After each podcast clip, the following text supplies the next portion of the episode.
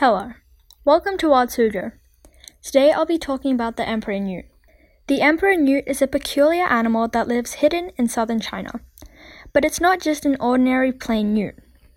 The emperor newt lives in Yunnan, China, in high elevations, such as 1,000 to 2,500 meters above sea level.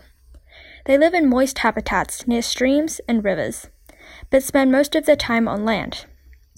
Emperor newts eat worms and small insects, such as centipedes and crickets.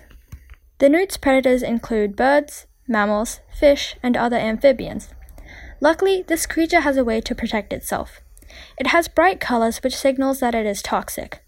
The newt's skin has toxins that can harm its predators. The emperor newt is an extremely fascinating animal. It has bright colors and a unique texture. It can be 12 to 15 centimeters and has a black body with red bumps. It also has raised red bumps around its head that look a bit like a crown. Females emperor newts tend to be a bit bigger than the males. If you saw this animal in the wild, what would you think of it? For Wild Suzhou, I'm Palm Tree, and thank you for listening.